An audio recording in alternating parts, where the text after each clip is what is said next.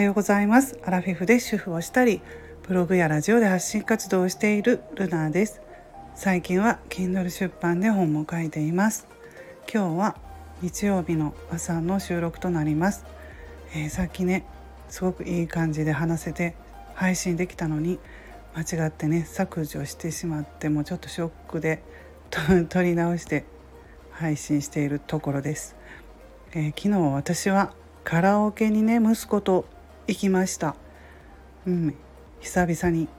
そしてフリータイムで歌いまくってきました。息子と交互にね歌をずっと歌ってて あのまあ息子は歌が好きでストレス発散にもなるんですよねやっぱりカラオケって。声声をね出せるので。で息子はね若い歌を今の最新のね若い人の歌を歌っています。菅田将暉さんとか優里さんとかそういう方の歌を主に歌ってるんですけど、まあ、たまにねスピッツとかあの昔の昭和の昭和？いやどうだろう平成？ WANDS っていうバンドがありましたよね。うん、そういう歌を歌ってよく知ってるね懐かしいと思ってねあのよく知ってるねとか言うとねパパの車でかかってたということでね、うん、うちの主人は古い歌を聴いてるんだなと思いますけどまあ懐かしいですよね。うん、私もねでも古い昭和の歌を歌うんですよ。ね、やっぱりねキーがこう安定してるというかね歌いやすいので松田聖子さんとかねたまに中森明菜さん。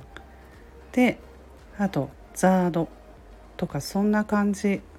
歌いやすい曲を最近は歌います。あのキーが高い歌はねなかなかやっぱり疲れるので歌えないのでね。うん。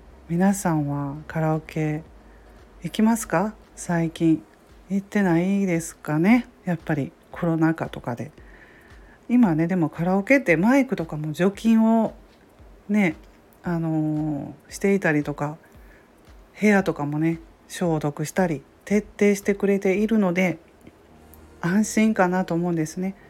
昨日も結構たくさんの方がカラオケに来てたので個室だしね。うん、まああの安全なのかなと思います。